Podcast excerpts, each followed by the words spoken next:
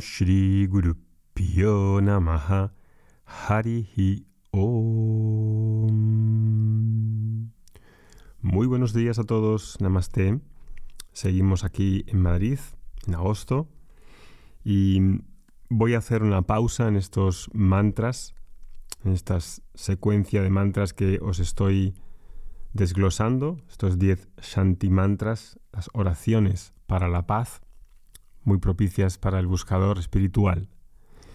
Quiero hacer una pausa para daros algunos comunicados y algunas noticias nuevas. En agosto aquí en Madrid me siento un poco como un león en una especie de jaula metido. Mm. Y como tengo ahora un poco más de tiempo y agradezco mucho esta posibilidad que, que me brinda el hecho de colocarme delante del micrófono y compartir mis inquietudes, hablaros y tener una forma de expresar lo que siento y lo que pienso. Es algo para mí muy bello. Espero que para los que escuchéis tenga algún sentido benéfico y también os podáis mm, beneficiar de esas reflexiones que van saliendo del Vedanta, de la sabiduría sapiencial. Y de esa manera se expresa, para mí es una forma de expresar y de sentirme pleno de acorde a esas cualidades esenciales que todos tenemos, ¿no? Cuando orientas tu vida hacia la verdad, hacia el bien, hacia la belleza, hacia la plenitud, es un gusto el poder hacer actividades. Y mm, esto que os quiero decir, estamos ahora en agosto, en, septiembre ya empezamos como un nuevo curso y ahí estamos trabajando ya, pensando, ideando algunas de las futuras actividades que vamos a tener. Una de las primeras es un segundo curso de meditación que vamos a hacer, que no será parecido al primero que hicimos de meditación profunda. Este va a ser, creo que más bello que el anterior con menos dificultad técnica, más abierto para todos y con una profundidad creo que, que vais a sentir muy, muy grande. Ese curso pues saldrá quizá a mediados de septiembre, finales de septiembre. El segundo actividad que quiero tomar y que no pudimos hacer en julio fue una sadhana de 21 o 41 días para que podamos empezar bien el mes y podamos levantarnos temprano, seis, seis y media, haciendo una actividad diaria, matutina, en la que tomemos fuerza y todos juntos empecemos muy bien el día. La tercera es que en septiembre comenzaremos un nuevo texto para los alumnos de Vedanta 1 que quieran incorporarse. También se pueden incorporar cuando hay un nuevo texto. Este texto lo abriremos eh, a, principios de, a principios de septiembre. ¿Qué más actividades nuevas, si Dios quiere? Estas son las que estoy proponiendo. Luego se verán en septiembre cuáles se pueden hacer y cómo se va secuenciando esas actividades. Una de las actividades que no va a comenzar ahora, sino que probablemente comience el nuevo año, en el 2024, sean las actividades que están relacionadas con algo en lo que me llevo formando entre comillas, y habituándome a ello, que es un área que os me gustaría deciros algo, algo hoy para que veáis por qué camino va, que está relacionado con todo lo que hacemos, pero que es algo un poco diferente. Y esta reflexión me surge porque hace unos días un amigo me recomendó que mirase un canal de YouTube de una persona que hacía unas sanaciones, algo que también estoy interesado en hacer por el tema de Darío, ¿no? Y a raíz de esas sanaciones tiene también una filosofía, ¿no? Que, que expone con su propio punto de vista y cuando lo escuché, pues la verdad que me hacía bastante ruido y está todo muy mezclado, ¿no? Todo mm, sin mucho discernimiento y le comenté a mi amigo que el tema de la sanación me parecía que estaba muy bien, eh, a pesar de que no sea yo una persona que tenga experiencia en la sanación. Y em, le dije, sí, me quedo con la sanación, pero lo demás me parece que es algo muy confuso y en cierto modo bastante, em, bastante espurio. Y de ahí pensé, digo, voy a comentarlo también en este podcast porque es tan importante, ¿no? Eh, el ser una persona que tenga una madurez interna y el apego a las, a las aparentes ventajas que se pueden derivar del hecho de no pensar por nosotros mismos, pues me parece superlativo de que sea tan conveniente el hecho de no ser mayor de edad en el sentido completo de la palabra. Y quería mencionaros varios mm, aspectos por los cuales uno tiene como unas aparentes ventajas cuando no piensa por sí mismo. Los dos primeros que me vienen son la comodidad y la pereza. Porque pensar por uno mismo, discernir por uno mismo, implica obviamente el hecho de romper, romper con tendencias sociales, familiares, inercias y abandonar las seguridades que nos ofrece la sociedad, que nos ofrece el ambiente. Hay un filósofo que me gusta bastante que se llama Ralph Waldo Emerson y dice así, una secta o un partido político son organizaciones que proporcionan un exquisito anonimato, creadas para salvaguardar al ser humano de la molestia de tener que pensar, ¿verdad? Ahí es donde radica esa comodidad y pereza en el hecho de pensar. Otras dos aspectos que facilitan esta cuestión de no pensar por uno mismo de no ser mayor de edad son la cobardía y el miedo al error, ¿no? No utilizar el propio juicio, el propio entendimiento y delegar en otros que piensen, que decidan, que nos expongan las ideas, es una forma de eludir la responsabilidad de asumir nuestros errores, nuestras falacias y de ser protagonistas y responsables de nuestra propia vida. La cobardía y el miedo al error. Otros dos aspectos importantes, uno de los más importantes, sobre todo en los círculos espirituales, es el hecho de reducir la vida y reducir la ambigüedad moral y existencial, ¿verdad? La madurez, el hecho de crecer, trae consigo la constatación de que la realidad humana es ambigua y compleja. Es ambigua y compleja. Y cuando se tiene una especie de seguridad o una caricatura del mundo real en el que simplifico el bien, el mal, la falsedad, la verdad, los buenos, los malos, cuando eso claramente se delimita, se acota, se reduce, ahí tiene una ventaja grande, es que el mundo inseguro a un nivel psicológico se me hace seguro. Es decir, que hay quienes no desean abandonar ese mundo irreal, delimitado, simplista, reduccionista. Hay quienes encuentran una falsa seguridad en ciertos grupos espirituales que orbitan en torno a la figura de un grandísimo maestro o tutor y en los que se reproduce una atmósfera, una atmósfera que tiende a ser infantil porque no hay complejidad moral ni existencial ni ambivalencia.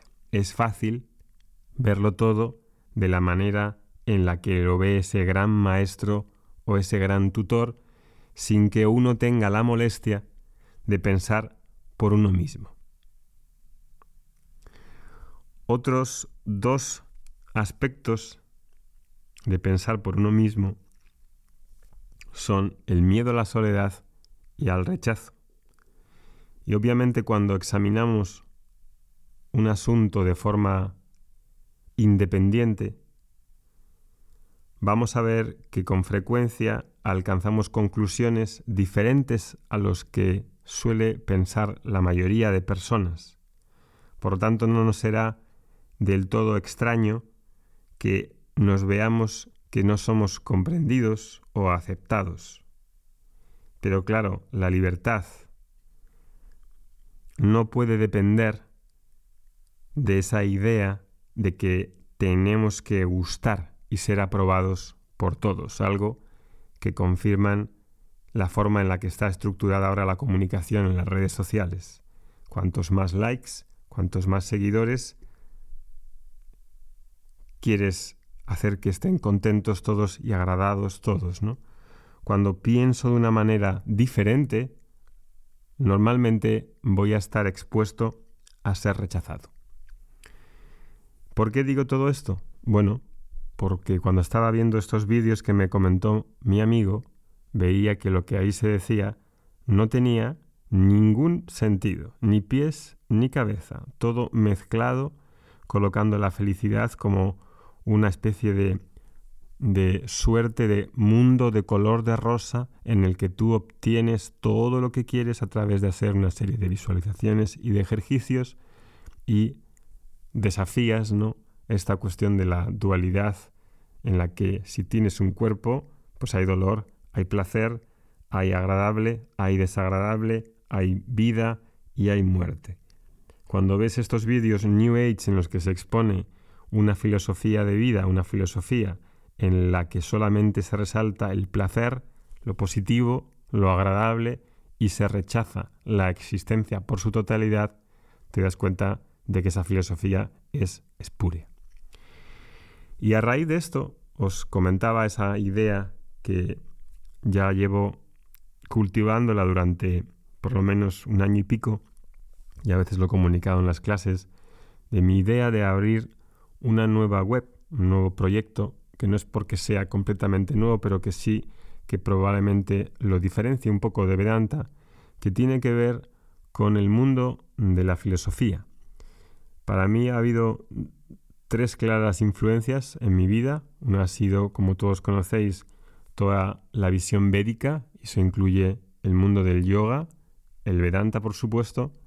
La segunda fue la filosofía, la filosofía occidental, en la que hoy quizá la forma de entender la filosofía pues es muy equivocada y muy lejana de lo que se pensaba en la antigüedad de la filosofía. Iba a leer una frase de un filósofo que me gusta mucho, que se entendía bien qué es lo que él decía por filosofía, ¿no? Y estoy buscando la cita.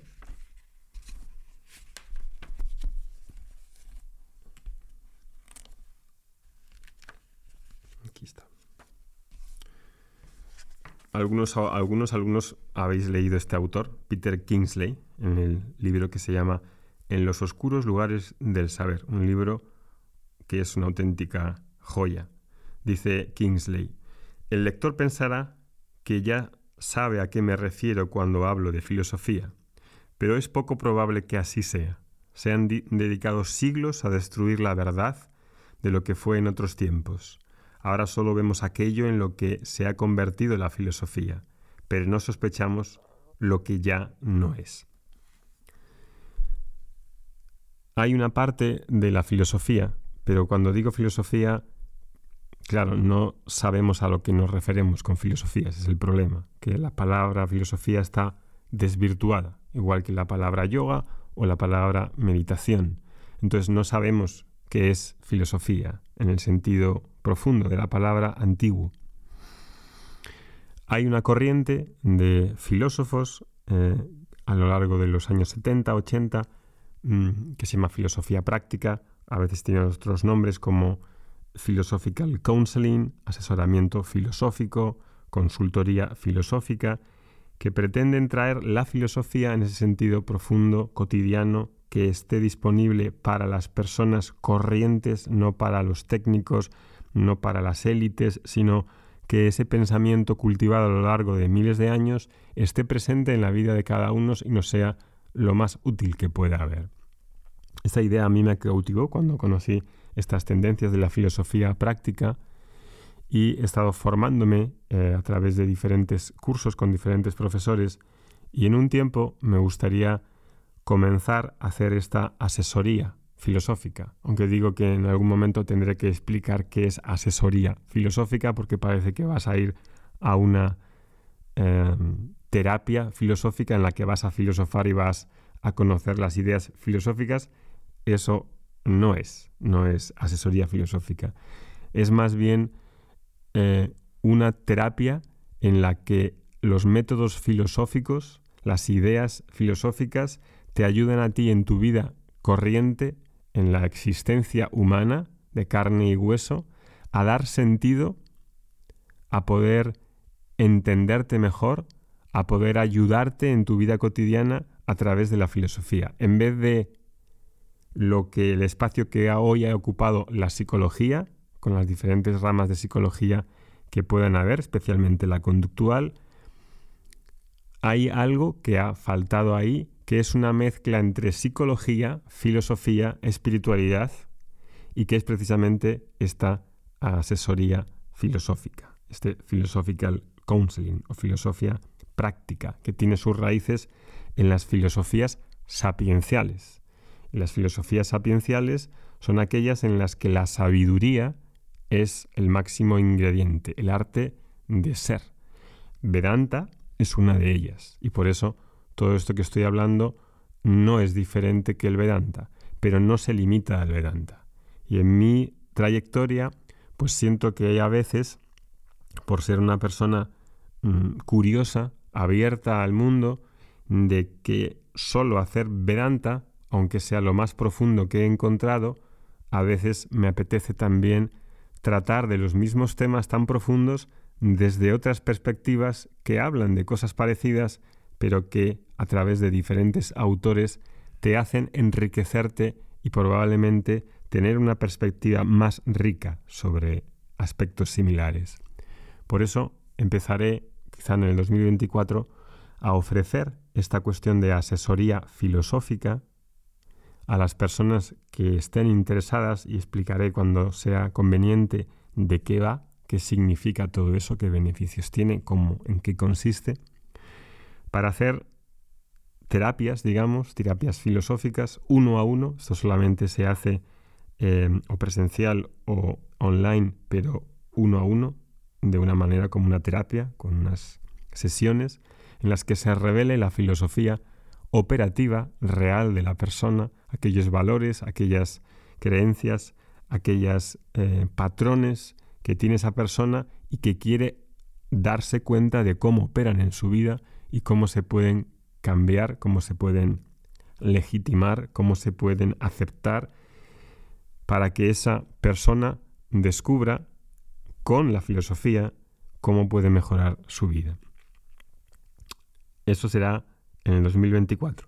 También en el 2024 me gustaría empezar, si es posible, una preparación o una introducción a este tema de la filosofía sapiencial con unos diálogos, unos diálogos que consistirán en unas lecturas o en una visualización de vídeos con la consiguiente, con el posterior diálogo entre los participantes, en los que se den a conocer, por ejemplo, 10 temas fundamentales del, ser humano que han sido pensados y se elijan unos textos, unos vídeos que, que previamente vas a escuchar y después habrá un diálogo conmigo y con los participantes que ahí vengan a esos diálogos. Ese diálogo es algo muy recurrente en la filosofía y también en el Vedanta que lo hemos hecho anteriores veces con el nombre de Sambada, el diálogo, el diálogo entre el profesor y el alumno, entre los